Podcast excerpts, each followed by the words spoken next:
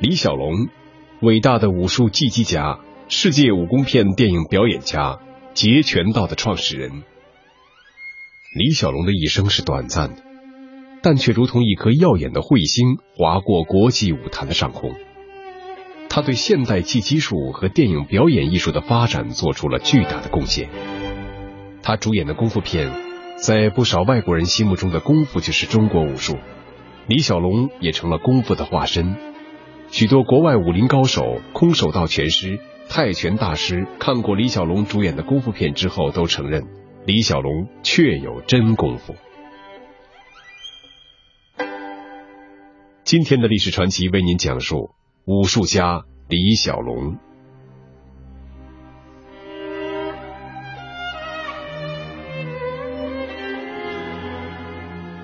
李小龙生于美国三藩市，英文名布鲁斯李，原名李振藩，乳名细凤。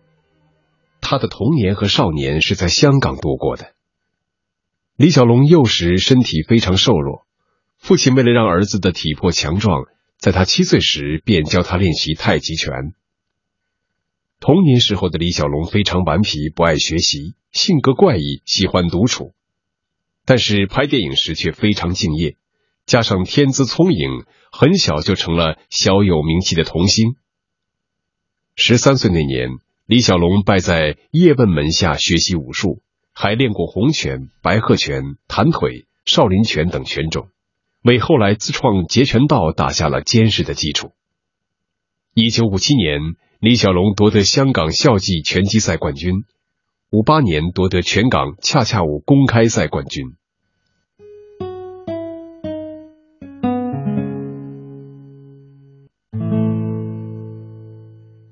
李小龙的奋斗历程，应该从十九岁那年怀揣一百美元，只身前往美国谋生算起。在香港，他是小有名气的童星和赫赫有名的街头打手；在旧金山，他只是无数到美国淘金的华人中不起眼的一个，只能干一些零碎的活，住在破烂的贫民窟。李小龙在旧金山干的稍长、稍有点起色的职业是教人跳恰恰舞，他的收费虽然低廉，但是学员仍然非常稀少。这与他精湛潇洒的舞技很不相称。在香港，他是跳舞作乐，而现在他却把舞蹈当作维持生计的手段。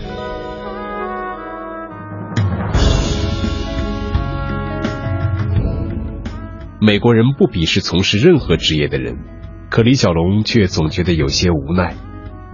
三个月后，李小龙去了西雅图。他找到周露比女士开的中餐馆，周女士收容他在餐馆打工，以赚取生活费和学费。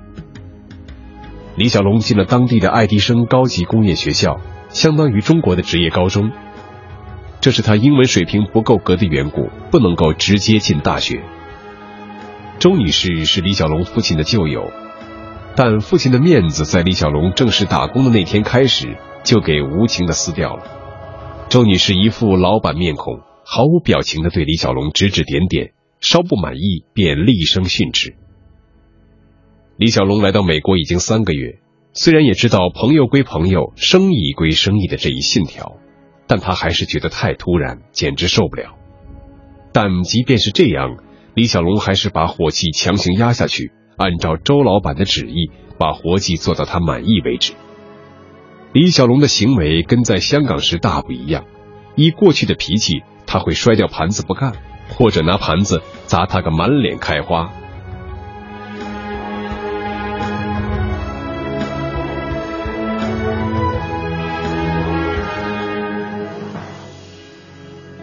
美国的学校跟保守的香港学校很不相同，完全是开放性的，纪律松懈散漫。在李小龙看来。美国的学生简直就是在玩儿。这时，李小龙的父母再不能够敦促他，老师也不会约束他，同学更不会因学业的优劣而崇拜或鄙视一个人。李小龙完全可以无拘无束，放浪形骸。然而，此时的李小龙完全成了另外一个人。他一改在香港厌学逃学的作风，一丝不苟、如饥似渴的学习。他深知学费来之不易。逆境中的他领悟了很多人生的哲理，他对英语更是到了嗜学如命的地步。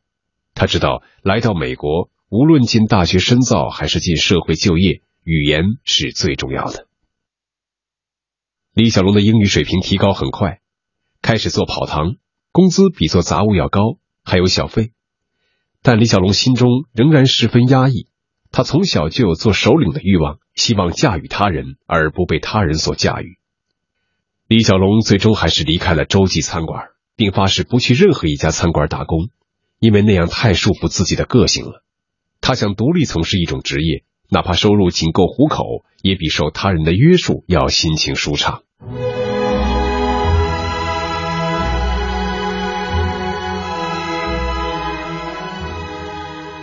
到西雅图之后不久，李小龙结识了日本美籍商人木村武之。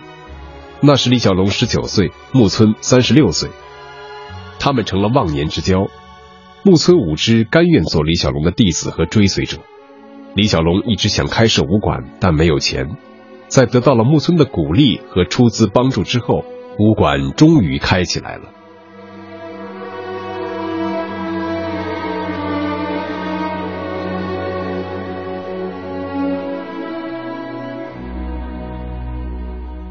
李小龙的武馆设在西雅图唐人街的一个地下室里，初衷是希望以武馆为谋生手段，并将中国武术发扬光大，同时独创出一支门派。但是创业是艰难的，问津武馆的寥寥无几。李小龙跟木村商量之后，就和木村带着几个学武的学生去西雅图的几所大学做示范表演。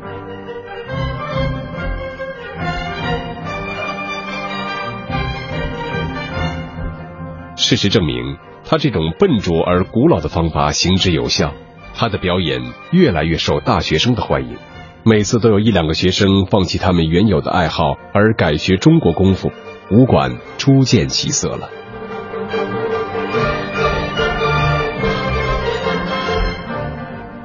一九六一年，李小龙以优异的成绩考入华盛顿州立大学，主修哲学。那时，医科、法律、商科是热门专业。而李小龙却选择了冷门的哲学。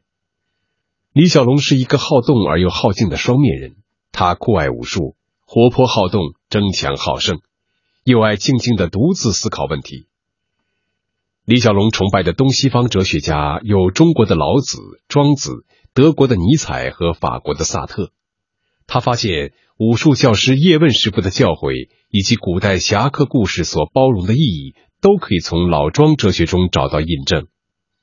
而尼采、萨特的哲学又与李小龙争强好斗、无拘无束的天性惊人的相似。真人不露相是中国古代大侠的行为准则和追求境界，而年轻好胜的李小龙总是不断的在推销自己、张扬自己，以证实自己是个超人。李小龙脑子绝对是聪明好使，应付学业是绰绰有余，他把主要精力放在了功夫上。他在学校附近的停车场租用了一个角落，每月二十美元租金，用作他的武馆。他和木村对这块地方非常满意，较唐人街那个地下室，空间和光线都要优越得多。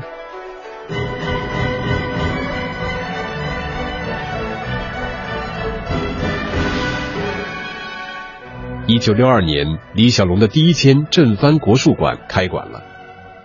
当时他的名气已经颇大，是校园里引人注目的华裔学生。他好出风头，擅长演讲，乐于推销自己。一些美国人也加入到李小龙门徒的行列。他总能如愿的招满学生，每位学员每月十五美元的学费，对囊中羞涩的李小龙来讲，这是一笔不菲的收入。在大学期间，李小龙与琳达坠入爱河，后来两个人双双辍学结婚。婚后，李小龙和琳达离开了华盛顿，去了更有发展前景的加州。从影一直是李小龙的梦想，但自从来到美国，他从未听说有哪位华裔演员跻身好莱坞并占有一席之位。虽然一直跟电影无缘，但李小龙却又一直忘不掉电影。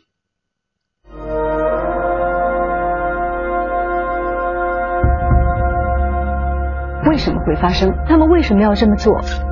以记者的身份探索历史的真相，那听起来很像神话的记载，可可信吗？以编辑的思想整合万千线索，记录着历史，见证着时代的发展，我们可以找到答案。以主持的态度向你倾诉你所不知道的万千世界。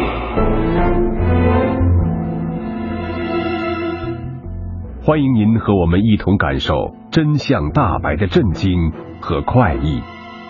关注历史传奇，知晓历史背后的故事。历史传奇，历史传奇。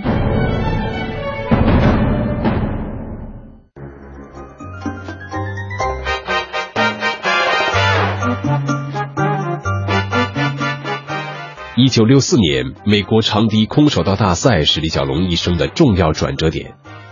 李小龙作为表演嘉宾出席这场大赛，表演了咏春拳、寸拳、无影拳、二指俯卧撑等，令所有观众瞠目结舌。李小龙的出色表演使他在美国武术界名气大增，不少武师从千里之外赶来拜访他。而这次大赛表演也促成了李小龙迈出踏入好莱坞的第一步。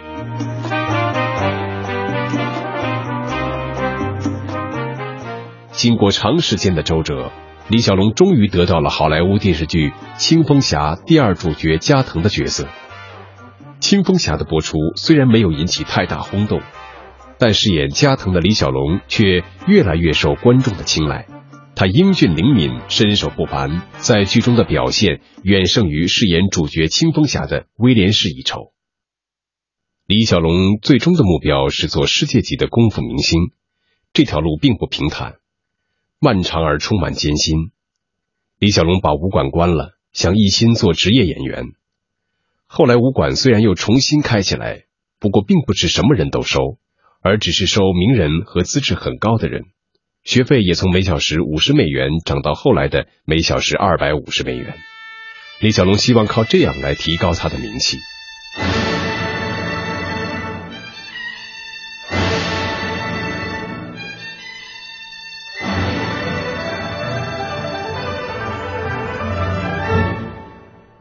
一段时间以后，李小龙已经在好莱坞有了一席之地，也接演了一些配角的角色，还担任了包括武术指导之类的工作。但李小龙总是感到自己是在原地徘徊不前，甚至还不得已饰演了《丑闻喋血》中那个阴阳怪气的同性恋杀手。在好莱坞，昙花一现的人很多，况且他还是一位中国人，要在好莱坞大红大紫，谈何容易？一位影评家曾经评论说：“一句话，因为李小龙是中国人，不是好莱坞的首脑对李小龙本人有什么偏见，而是美国根深蒂固的种族偏见，就像无形的手一样窒息了他们的思维。”虽然事业不得意，但李小龙并没有垂头丧气。有一次，他很有自信的在一张便签上写道：“我的明确目标是，我布鲁斯李。”将会成为全美国最高薪酬的超级东方巨星。作为回报，我将奉献出最激动人心、最具震撼性的演出。从一九七零年开始，我将会赢得世界性声誉。到一九八零年，我将会拥有一千万美元的财富。那个时候，我和我的家人将过上愉快、和谐、幸福的生活。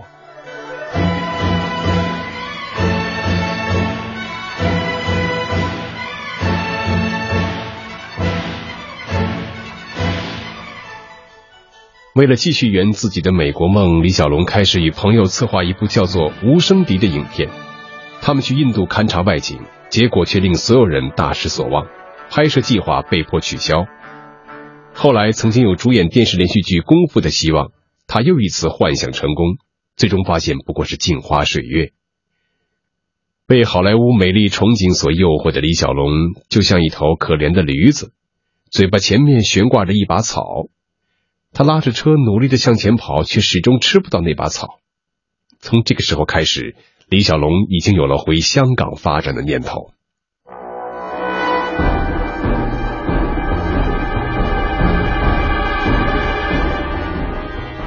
六十年代，香港电影业的龙头老大是邵氏集团，是邵逸夫一统天下的黄金时期。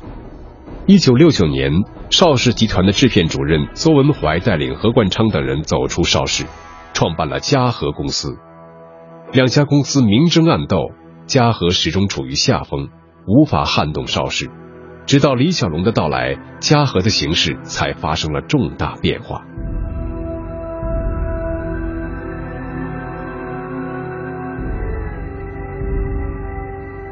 李小龙回到香港以后，香港能请动李小龙的只有邵氏与嘉禾两家，因为那个时候虽然对李小龙本人来说不甚得志，但他的名气已经很大了。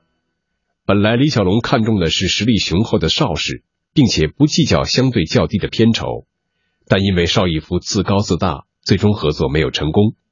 另一方面，嘉禾的邹文怀以他的诚意打动了李小龙，李小龙决意加盟嘉禾。嘉禾、邹文怀这两个词在李小龙影坛事业生涯中占着重要的地位。再后来推崇尼采要做超人，也真正做到了超人的李小龙，只听两个人的话，一个是妻子琳达，另一个就是邹文怀。以后的事就是大家所熟知的经典四部半，很多人都津津乐道于李小龙这短短两年掀起狂澜的时期。很多人只知道唐山大兄、精武门。猛龙过江，龙争虎斗，只知道一次又一次打破票房纪录，只知道李小龙似乎一夜之间成了国际巨星，但有多少人了解李小龙在这之前艰难的奋斗历程？有多少人知道这两年中李小龙的孜孜不倦呢？《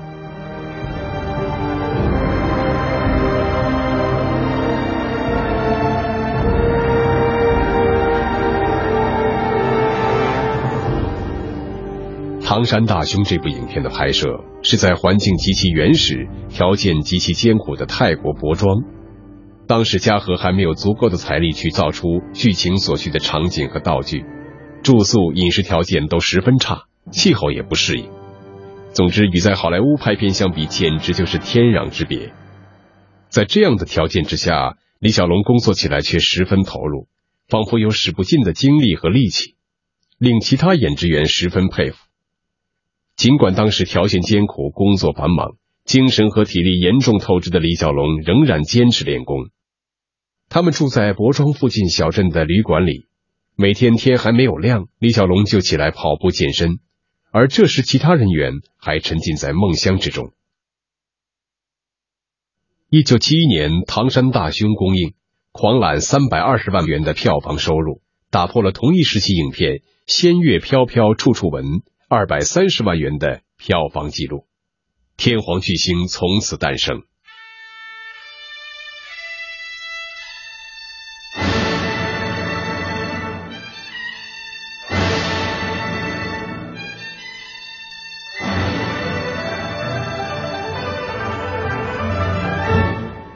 在这之后，李小龙决定留在香港，并且马上投入到《精武门》的拍摄之中。第二年，《精武门》上映，票房突破四百五十万。那一年是李小龙风风火火的年代，也是嘉禾起死回生的年代。同一年，李小龙自编自导自己主演，又推出一部力作《猛龙过江》。这部影片的票房收入超过了五百万元。本来李小龙想自己组建公司自立门户，但李小龙野心虽大，却并非是经营之才。对公司如何筹建运作心中无底。邹文怀语重心长地告诉李小龙：“此事要慎之又慎。我是在影坛混到这把年纪，做过好些部电影的制片，有了十二分把握才离开邵逸夫的。现在好些人年少志高，草率行事，创办制片公司还没等制作影片就砸牌子了。”经过邹文怀的劝说，李小龙最终打消了这个念头。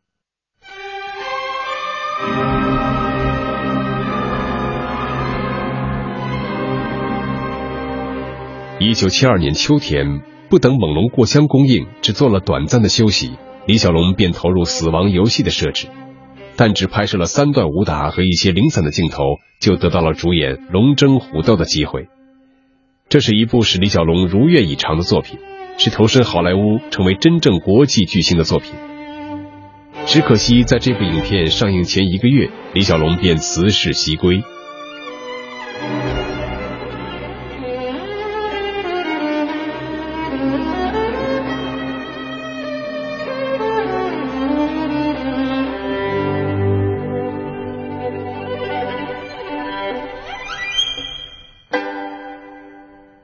李小龙的英年早逝有很多原因，包括他对身体犯下的错误，例如服食大麻、使用肌肉震荡机等等。